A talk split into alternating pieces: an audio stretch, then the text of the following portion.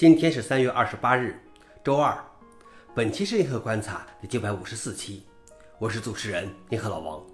今天的观察如下：第一条，Zoom 的新 AI 功能能替你参加会议。Zoom 正在与 OpenAI 合作，通过其 Zoom IQ 人工智能助手为视频会议带来人工智能生成的摘要、信息草稿等。不但如此，Zoom IQ 还可以替你参加你迟到的会议，帮你总结你错过的内容。生成会议提要，并提出进一步的问题，以及生成对同事的回应。消息来源：Zoom。老王点评：咱就是猜啊，会不会以后线上会议室里开会的都是 AI？第二条是，又一家安全机构确认某应用的非谷歌商店版本包含恶意代码。本月早些时候，独立安全研究机构 DarkNavy 发表文章披露，中国某个移动应用利用了安卓系统的零日漏洞提权，使其难以卸载。上周，谷歌将该公司的多个应用标记为恶意程序并下架。被指的公司发表声明，反对对其应用的恶意推测和指控。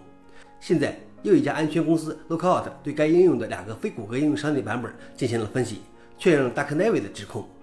被利用的漏洞是谷歌在三月六日公开并修复的。利用该漏洞可以提权，并且整个过程不需要用户交互。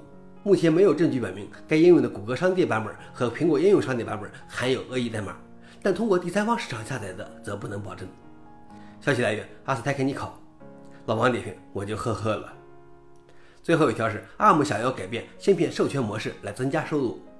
ARM 目前主要依赖于芯片授权协议，每季度的收入在五亿美元左右。为了提高收入，ARM 据称准备彻底改变芯片授权模式，以大幅增加授权费用。ARM 考虑停止向芯片制造商收取授权费用，而是转向设备制造商收费。其费用将基于产品的准价。ARM 计划在2024年推动新的模式。据称，手机厂商对此持抵制态度。此举可能推动手机厂商拥抱免授权费的开放架构 RISC-V。消息来源：阿斯泰克尼考。